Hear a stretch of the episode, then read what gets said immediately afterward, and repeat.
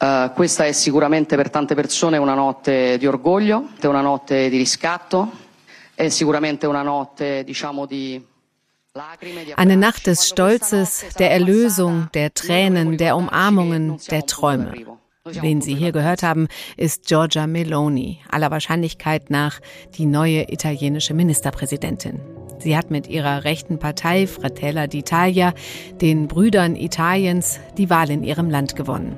Ihr Bündnis mit der rechtsnationalen Lega von Matteo Salvini und der christdemokratischen Forza Italia von Silvio Berlusconi kommt in beiden Kammern des Parlaments auf eine absolute Mehrheit der Stimmen. Und damit ist genau das passiert, was viele befürchtet hatten, ein Rechtsruck in Italien.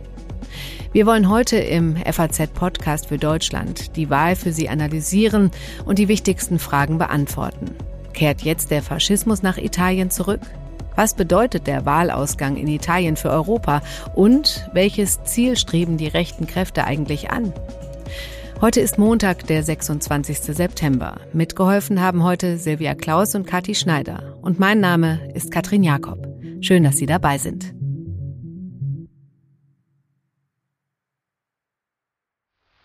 Campi sacri delle nostre gloriose battaglie.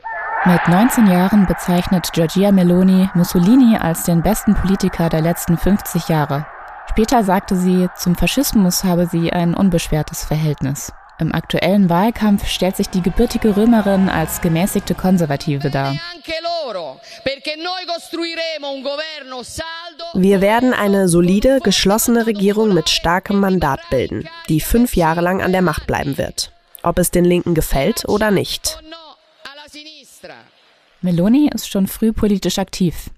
Als Jugendliche tritt sie dem Fronte della Gioventù bei, der Jugendorganisation der neofaschistischen Partei Movimento Sociale Italiano und später der neokonservativen Nachfolgerin Alleanza Nazionale. 2012 wird sie Gründungsmitglied der Fratella d'Italia, der Brüder Italiens. Und jetzt mit 45 will Giorgia Meloni die Regierung in Rom übernehmen. Als Euroskeptikerin gehört sie in die Reihen der polnischen PiS-Partei, Le Pen und dem Front National und den rechtsextremen Schwedendemokraten. issues that we've been talking about. Foes. I think the European Union is a foe. What they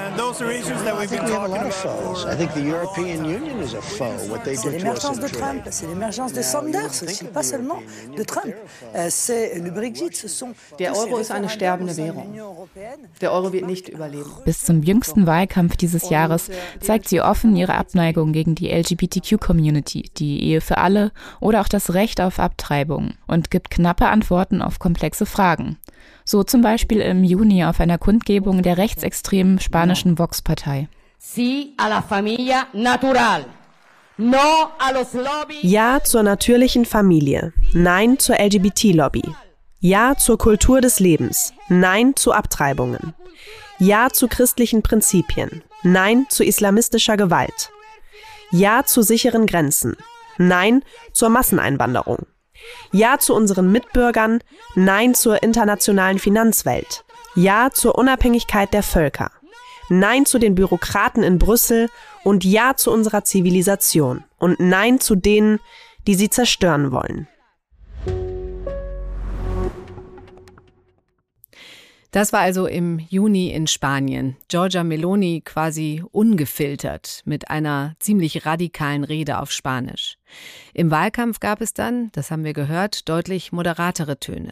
Ich bin jetzt verbunden mit meinem Kollegen Matthias Rüb in Rom und ihn habe ich als erstes gefragt, für wie glaubhaft halten Sie denn Ihren Wandel von der radikalen Rechten zur eher moderaten Staatschefin? Schauen Sie, da, da gibt es zwei Denkschulen gewissermaßen. Die eine Denkschule ist die alarmistische, die andere ist die, sagen wir, pragmatische. Die Alarmisten sagen, das ist alles nur Schminke. Sie hat sich jetzt weichgespült um die Wähler in der Mitte und ohne die kann man Wahlen nicht gewinnen, weder in Deutschland noch in Italien, um diese Wähler in der Mitte nicht zu verschrecken. Also sie hat sich verstellt und wenn sie jetzt an die Macht kommt, wird ihr wahres, entschuldigen Sie, braunes Gesicht, wie viele es sehen, wieder rauskommen. Die Neofaschistin wird sich dann wieder zeigen. Das pragmatische Lager betrachtet es als eine ehrliche äh, Läuterung, könnte man sagen, dass sie eben sich wirklich aus Überzeugung vom rechten Rand in die politische Mitte zu einer nationalkonservativen Politikerin entwickelt hat. Wir dürfen nicht vergessen, sie ist ja auch Vorsitzende der Parteienfamilie der europäischen Konservativen und Reformer. Die stehen gewissermaßen auf halbem Wege zwischen der EVP, also der christdemokratischen Parteienfamilie, und den Identitären, also wirklich den Rechtsaußenparteien, zu denen in Deutschland zum Beispiel die AfD gehört. Die Frage ist nun, ist das wirklich ein ehrlicher Wandel, den sie vollzogen hat, oder hat sie sich verstellt? Es wird die Zukunft allenfalls zeigen. Ja, und was, was nehmen Sie an? Die große Frage, die ja so rumgeistert, kehrt der Faschismus nach Italien zurück? Kehrt er zurück? Nein, das sagen viele kompetente Professoren, Polit Politologen, Historiker, dass das Unfug ist. Der Faschismus kehrt nicht zurück nach Italien. Übrigens haben auch gerade diese Wahlen gezeigt, wie stabil die demokratischen Institutionen sind, wie ich sage es so, wie weise der italienische Wähler entschieden hat. Er hat zwar Melonis Partei zur stärksten Kraft gemacht, aber faktisch sind die politischen Lager, die Rechte auf der einen Seite und die Linke auf der anderen Seite fast gleich stark. Also es ist eine Balance, Checks and Balances eingebaut und diese Balance und die stabilen demokratischen Institutionen werden es verhindern, dass der Faschismus, der ja eine, eine antidemokratische Gewaltherrschaft ist, dass so eine Herrschaft wiederkehrt. Nun war ja die Wahlbeteiligung historisch gering. Inwiefern vertritt denn die neue Regierung überhaupt dann auch den Großteil der Italiener? Weil Sie sagen, die, die Italiener waren weise und haben weise gewählt. Das ist in der Tat ein Problem. Man muss sagen, die Partei der Nichtwähler ist die stärkste politische Kraft in Italien. Die Wahlbeteiligung, und das darf man nicht vergessen, war in den 70er, 80er Jahren oft bei 93, 95 Prozent. De facto besteht laut Verfassung in Italien Wahlpflicht. Der Verstoß wird zwar nicht geahndet, aber es war über viele Jahrzehnte immer so, dass kaum unter 85 bis 90 Prozent Wahlbeteiligung war. Jetzt äh, beobachten wir seit zehn Jahren einen ständigen Rückgang der Wahlbeteiligung. Es war schon vor vier Jahren bei den Wahlen im März 2018 mit 75 Prozent eine historisch geringe Beteiligung. Jetzt noch mal 10 Prozentpunkte weniger auf 65 Prozent. Das ist ein großes Problem für die demokratische Legitimierung jedes Politikers. Aber man muss sagen, dass Meloni durch diesen Wahlsieg, der doch recht deutlich ist, immerhin mit einer starken politischen Legitimierung durch die Wähler, die teilgenommen haben, ihr mutmaßlich neues Amt antreten wird. Woran liegt das denn, diese geringe Wahlbeteiligung? Ist das eine Politikverdrossenheit? Woher kommt das? Es ist kein Zeichen wirklich der Gesundheit der Demokratie und es ist ein Zeichen für eine wirklich, wie Sie sagen, richtig Polit Politikverdrossenheit vieler Italiener, vor allem junger Italiener. Hinzu kommt, dass gestern äh, eher schlechtes Wetter war. Es war teilweise richtig garstig. Das hat auch eine Rolle gespielt, dass die Leute nicht zur Wahl gehen. Wir dürfen auch nicht vergessen, es gibt in Italien nicht die Möglichkeit der Briefwahl, anders als in Deutschland. Das heißt, man muss am Wahltag zwischen 7 und 23 Uhr wenn die Wahllokale geöffnet sind, zum Wahllokal im Hauptwohnsitz gehen. Das ist mit einem bestimmten großen Aufwand verbunden und damit hängt auch zusammen, dass viele Leute sich dieser Mühe nicht unterziehen, am Wahltag wirklich ihr demokratisches Grundrecht wahrzunehmen. Hm. Vielleicht mal an der Stelle ein paar Worte zu den, zu den Wahlverlierern. Warum ist Mitte links am Ende gescheitert? Denn Sie sagten ja eben schon, einzeln haben die ja relativ viele Stimmen bekommen, sind relativ stark, haben es aber ja nicht geschafft, das zu einem äh, Bündnis zusammenzuschließen. Warum? Genau, das ist der Hauptgrund. Das italienische Wahlrecht ist eine recht komplizierte ja. Mischung aus Mehrheitswahl und Verhältniswahl. Es begünstigt deshalb Parteienbündnisse, weil die in den Einzelwahlkreisen, wo nach der Mehrheitswahl gewählt wird oder der Abgeordnete bestimmt wird, in diesen Einzelwahlkreisen haben Bündnisse natürlich das, den Vorteil gegenüber Einzelparteien. Und das ist der Hauptgrund, warum das mit der Rechtsbündnis oder das Rechtsbündnis mit, sagen wir, 45 Prozent der Stimmen, 55 Prozent Mandatsmehrheit im Parlament hat. Denn das Mitte Rechtsbündnis hat den ganz großen Teil der Einzelwahlkreise gewonnen in beiden Kammern. Das ist ungefähr ein Drittel jeweils im Senat und in der Abgeordnetenkammer. Und dort sind eben die stärksten Kräfte der Linken, die Sozialdemokraten einerseits und die Fünf Sterne andererseits gegeneinander angetreten und haben sich gegenseitig die Stimmen abspenstig gemacht und damit das Rechtsbündnis begünstigt. Also zusammengefasst, hätten die Linken auch ein Bündnis geschmiedet, wie es die Rechten getan haben, dann wäre es fast zu einem politischen Pakt gekommen. Ja, aber eben nur fast. Kommen wir zurück zur wahrscheinlichen künftigen Ministerpräsidentin. Was sind denn Melonis politische Pläne für Italien? Was ist ihre Agenda? Sie hat gesagt im Wahlkampf, und das kann man ihr nun glauben oder nicht, dass sie wesentliche Elemente der Agenda von ihrem Amtsvorgänger Mario Draghi fortsetzen will. Sie sagt, ohne die knapp 200 Milliarden Euro aus dem EU-Wiederaufbaufonds können wir Italien nicht aus der Krise führen. Wir dürfen nicht vergessen, genauso wie Deutschland ist Italien ja gerade erst am Anfang einer Krise. Inflation, Energiekosten, mutmaßlich Rezession. Also sie hat eine Riesenaufgabe vor sich und sie sagt wörtlich, wir werden keine verrückten Dinge tun. Sie weiß, sie braucht das Vertrauen der Finanzmärkte. Sie weiß, sie kann nur mit der EU zusammen das Land auf den Weg der Reformen bringen. Sie hat weniger populistisch argumentiert, übrigens im Wahlkampf, als zum Beispiel Matteo Salvini von der rechtsnationalen Lega und auch Silvio Berlusconi von der christdemokratischen Forza Italia. Sie hat gesagt, wir müssen unseren Haushalt in Ordnung bringen. Wir dürfen nicht uns zusätzlich verschulden. Es darf keinen Nachtragshaushalt geben. Wir müssen sparsam sein. Aber sie sagt, wir werden gegenüber Brüssel auf Augenhöhe mit unseren nationalen Interessen vertreten und wir werden darauf drängen, dass Teile dieses Hilfspakets neu verhandelt werden. Nur ein Satz dazu. Statt jetzt den grünen Umbau der, Itali der italienischen Volkswirtschaft voranzutreiben, brauchen wir erst, brauchen wir erstmal Nothilfe, damit die bedürftigen Familien, die Unternehmen gerettet werden angesichts dieser Energie- und Inflationskrise. Nun klingt das ja, wenn wir so reden, gar nicht mehr so dramatisch, dass sie äh, gewonnen hat, Giorgia Meloni. Aber also sie, sie stellen sie so dar, als sei sie jetzt auch nicht die Teufelin, als die sie oft angesehen wird. Aber sie hat ja schon klare rechte Ansichten in Sachen Migration und Abtreibung oder Homosexualität. Auf was müssen sich die Italiener da einstellen? Auch da gibt es wieder zwei Denkschulen. Ähm, sie hat zum Beispiel in der Abtreibungsfrage gesagt, das Gesetz von 1978, das die Abtreibung bis zur neunten Woche legalisiert, wird nicht angetastet. Sie hat gesagt, ähm, das Recht von Schwulen und Lesben, eine Zivilunion zu schließen, bleibt bestehen. Sie ist aber gegen das Adoptionsrecht für homosexuelle Paare. Davon rückt sie nicht ab. Grundsätzlich, Sie haben recht, muss man sagen, sie hat ohne Angst und auch teilweise mit sichtbarer Lust an der Provokation den sogenannten Salonsozialisten die Meinung gesagt und sich klar geäußert, ich lasse mir nicht von euch den Kanon diktieren, was man sagen darf und was nicht, was politisch korrekt ist und was faschistisch ist. Das hat sie ähm, mutig gemacht, mit Lust an der Provokation ich glaube auch in dem Wissen, dass viele Italiener ihr dazu stimmen. Und man sieht, sie hat 26, 25 Prozent der Stimmen bekommen. Das ist nicht nichts. Das ist keine Splitterpartei. Sie ist zur stärksten politischen Kraft geworden. Und sie hat keine Scheu, diese klassische Trias, Gott, Familie, Vaterland, als die Grundlage ihrer Politik zu nennen, weil sie, glaube ich, weiß, dass ihr da viele Italiener insgeheim folgen. Hm.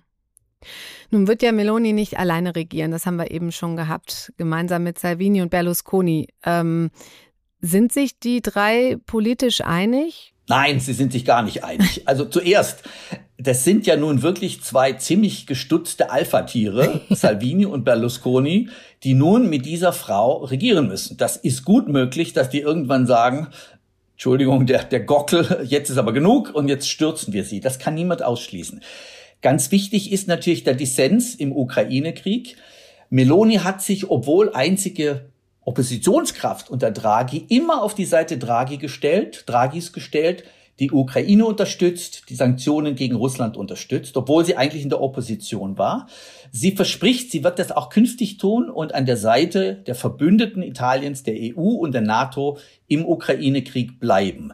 Was man von Salvini und Berlusconi hört, klingt ganz anders. Salvini und Berlusconi sind beides Putiniani, wie die Italiener sagen, also Putin-Versteher. Und Salvini hat immer wieder die Sanktionen gegen Moskau kritisiert, weil sie angeblich den Europäern mehr schaden als den Russen selbst. Auch Berlusconi hat mehrfach gesagt, wir müssen dringend Friedensverhandlungen beginnen. Äh, die äh, Sanktionen helfen uns auch nicht viel. Und zuletzt, äh, Putin sei ja eigentlich in den Krieg gedrängt worden. Genau. Ähm, wie ist das eigentlich mit Berlusconi? Werden wir den jetzt in der Regierung sehen? Bekommt er dort einen Posten? Das halte ich für unwahrscheinlich bis ausgeschlossen. Man darf nicht vergessen, es ist Berlusconi gelungen, in seinem Wahlkreis in Monza, an seinem Wohnort, zu triumphieren. Er kehrt also in den Senat zurück aus dem er nach seiner rechtskräftigen Verurteilung wegen Steuerhinterziehung, Steuerhinterziehung hinausgeworfen wurde. Also er ist unter denen, die doch auch einen Rückgang der Zustimmung für ihre Partei erleiden mussten. Die Forza Italia hat auch deutlich Stimmen verloren, etwa sechs Prozentpunkte im Vergleich zu 2018. Aber er hat einen persönlichen Triumph. erkehrt gewissermaßen als der, der es schon immer gewusst hat, dass er nie politisch sterben wird, in den Senat zurück. Aber er wird, glaube ich, keinen Kabinettsposten bekleiden. Hm.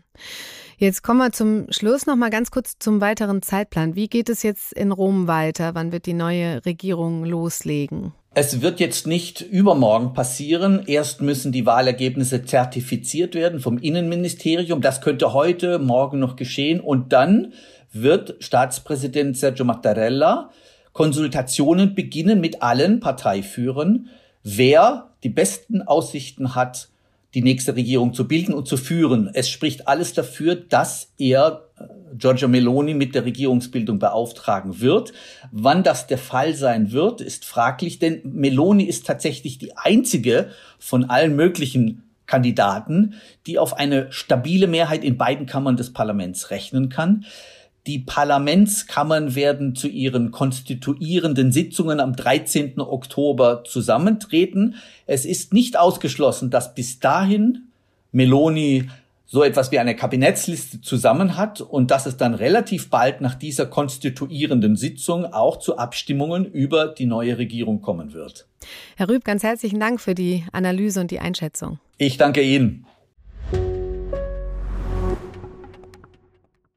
Ich spreche jetzt mit unserem Korrespondenten in Brüssel, Thomas Gutschka. Hallo, Herr Gutschka. Hallo, Frau Jakob. Ja, Italien hat gewählt. Die Befürchtungen sind wahr geworden. Mitte rechts hat gewonnen. Und die nächste Regierung in Italien wird wahrscheinlich von der rechten Giorgia Meloni und ihren Brüdern Italiens geführt. Wie ist denn der Wahlausgang ähm, in Brüssel angekommen? Im Parlament sind die Reaktionen erwartbar. Die Parteien, die eher der Linken äh, zugehören, äh, sind natürlich äh, voller Abscheu und äh, Empörung, mhm. sprechen nicht von einem Mitte-Rechts-Bündnis, sondern im Gegenteil von einem rechtsextremen Bündnis. Am interessantesten finde ich heute eigentlich, dass Manfred Weber sich noch nicht geäußert hat. Der äußert sich sonst immer sehr schnell nach Wahlen, insbesondere wenn die Europäische Volkspartei in einem Land gewinnt und die Forza Italia, die die Mitgliedspartei aus Italien ist, gehört ja zu dem Dreierbündnis, aber sie ist eben der schwächste der drei Partner. Weber hatte sich im Wahlkampf äh, sehr stark gemacht äh, mhm. für Berlusconi, ist dafür hier auch kritisiert worden. Und äh, bis jetzt hat er noch kein einziges Wort zum Wahlausgang gesagt. Mhm. Mal gucken, wann das kommt. Was denken Sie denn? Wie wird die neue Ministerpräsidentin in Brüssel auftreten? Was erwartet man da? Also, Giorgia Meloni selbst hat ja das Signal ausgesandt, dass sie durchaus zur Zusammenarbeit bereit ist und dass sie auch weiß, dass sie am Ende Mehrheiten benötigt, um italienische Interessen durchzusetzen. Also mhm. Also einfach nach Brüssel kommen, mit der Faust auf den Tisch hauen, äh, ist eine Strategie, die ja in aller Regel nicht weit trägt. Denn so kann man vielleicht Entscheidungen verhindern, aber so kann man auf keinen Fall Entscheidungen durchsetzen. Und das Wichtigste aus italienischer Sicht sind mit Sicherheit die Zahlungen aus dem Wiederaufbaufonds, die Corona-Hilfen, wo Italien ja der größte Anteil zusteht. Mhm. 192 Milliarden von 750 Milliarden insgesamt und von diesen 192 Milliarden 70 Milliarden nur als Zuschüsse, die also nicht zurückgezahlt werden müssen. Und ich glaube, dass schon diese Interessenlage, dass Italien dieses Geld natürlich braucht und auf jeden Fall auch sich nicht verkämpfen wird mhm. äh, für diese Sache, sondern da ist ja schon, sind ja schon die Kriterien beschlossen worden. Äh, die ersten Milliarden sind schon geflossen, dass das dazu führen wird, dass zunächst mal das Verhältnis eher konstruktiv gestaltet wird. Okay, das klingt ja schon mal ganz, ganz gut. Wenn man jetzt aber so auf Europa schaut, kann man schon den Eindruck gewinnen, die Rechten sind auf dem Vormarsch. Schauen wir nach Schweden, Frankreich ist knapp vorbeigerauscht an Marine Le Pen. Außerdem Ungarn mit Orban und die PIS-Partei in Polen und jetzt eben Italien mit Meloni. Warum werden die Rechten immer stärker oder zumindest präsenter? Naja, das sind jetzt äh, zwei Wahlen und wir haben ständig Wahlen äh, in Europa. Ein einen wirklichen Trend kann man da, glaube ich, noch nicht herauslesen. Was sicher viele in Europa beobachten, ist, äh, dass jetzt Wahlkämpfe geführt werden in einer Situation, die in allen Ländern ähnlich ist. Wir haben die steigenden Preise, die Inflation und mhm. pro große Probleme mit der Energieversorgung und natürlich das alles vor der Folie des äh, Krieges äh, der Russen äh, gegen die Ukraine. Und deswegen äh, gibt es sicher eine gewisse Nervosität in allen Hauptstädten, insbesondere da, wo Wahlen anstehen, ob sie darunter leiden, ob sie dafür bestraft werden vom Wähler, dass jetzt einfach härten, ob die Wähler zukommen. Aber noch ist es, glaube ich, zu früh von einem Trend äh, zu sprechen. Äh, es kann auch sein, dass äh, bei den nächsten zwei Wahlen wieder linke Mehrheiten gewählt werden. Und im Übrigen ist auch eine wichtige Entscheidung gewesen, dass Marine Le Pen deutlich gegen Emmanuel Macron verloren hat. Hm. Müssen wir denn jetzt mit einem Schulterschluss der italienischen Fratelli d'Italia mit den anderen rechten Parteien in Europa rechnen? Also rechnet man in Brüssel mit, mit neuen Allianzen? Also das ist eine der interessantesten Fragen, weil äh, diese rechten Parteien sich auf zwei unterschiedliche Parteienfamilien verteilen, hier im Europäischen Parlament. Da gibt es zum einen die Lega Nord, die Mitglied ist der sogenannten Identität und Demokratie Fraktion. Das mhm. ist eigentlich die Fraktion, die am weitesten am rechten Rand steht. Zu der gehört auch Marine Le Pen mit ihrer Partei, zu der gehört die AfD. Und Giorgia Meloni mit ihrer Partei äh, Brüder Italiens gehört zu der EKR-Fraktion, Europäische Konservative und Reformer, die sehr stark von der Peace-Partei aus Polen geprägt wird. Mhm. Mit dieser Partei gibt es eine themenbezogene Zusammenarbeit, auch zum Beispiel mit der EVP und manchmal auch mit den liberalen Kräften im Parlament. Während man versucht hat, einen sogenannten Cordon sanitaire um die ID-Fraktion zu ziehen und überhaupt keine Zusammenarbeit mit der zu machen. Und das heißt auch, dass die weder einen Parlamentsvizepräsidenten stellen, der ihnen vom Gewicht her, Stimmengewicht her zustehen würde, noch irgendeinem Ausschuss vorsitzen. Und jetzt haben wir plötzlich ein Dreierbündnis, wo diese drei Parteien zusammenkommen. Mhm. Und da fragen sich hier natürlich viele, ob das zu, dazu führt, dass dieser Cordon sanitär zusammenbricht und sich womöglich eine einzelne große Rechtsfraktion bilden könnte. Es ist trotzdem unwahrscheinlich und äh, das hat auch wieder machtpolitische Gründe, denn Giorgia Meloni ist auch die Parteichefin dieser EKR-Fraktion. Das ist ein sehr wichtiges, mächtiges Amt und von daher hat sie gar nicht unbedingt Interesse daran, in einem noch größeren Club aufzugehen, der dann vielleicht von Marine Le Pen dominiert wird. Mhm. Aber wie unterscheidet sich denn Meloni jetzt von den anderen rechten Parteien und von unserer AfD zum Beispiel auch? Also sicher hat sie versucht, im Wahlkampf von Extrempositionen wegzurücken. Äh, das ist ja ganz augenfällig. Äh, sie hat vor einigen Jahren, ich glaube 2019, noch gesagt, äh, dass der Austritt Italiens aus der Europäischen äh, Union für sie eine Option sei. Davon ja. war jetzt überhaupt keine Rede mehr. Auch keine Rede davon, dass Italien den Euro verlassen könnte. Und an dem Punkt unterscheidet sie sich ja schon sehr deutlich von der AfD, die immer von noch solche Austrittsfantasien hat. Und grundsätzlich ähm, versucht sie als äh, Politikerin für einen größeren Wählerkreis wählbar zu sein, hat äh, im Wahlkampf äh, zwar ihre Wähler ganz geschickt mobilisiert, aber doch vor sozusagen großen Skandalen und Provokationen ähm, hat man nicht gehört. Das ist ja auch vielen suspekt. Viele sagen, vielleicht meint sie es anders. Mhm. Aber zunächst mal ist ihr ganzes Auftreten deutlich moderater als das von anderen Parteien am rechten Rand in Europa. Mhm.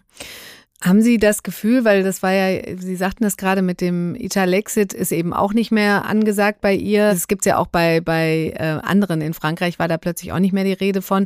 Ist das denn eine grundlegende strategische Neuausrichtung am rechten Rand? Und wenn ja, was sind denn die neuen Ziele der Rechten? Also es gibt bestimmte Themen, wo man durchaus sagen kann, dass sie viele inhaltliche Überschneidungen zum Beispiel mit Viktor Orban hat zu dem sie ja auch ein äh, sehr gutes persönliches äh, Verhältnis äh, pflegt. Und die beiden haben sich schon oft getroffen.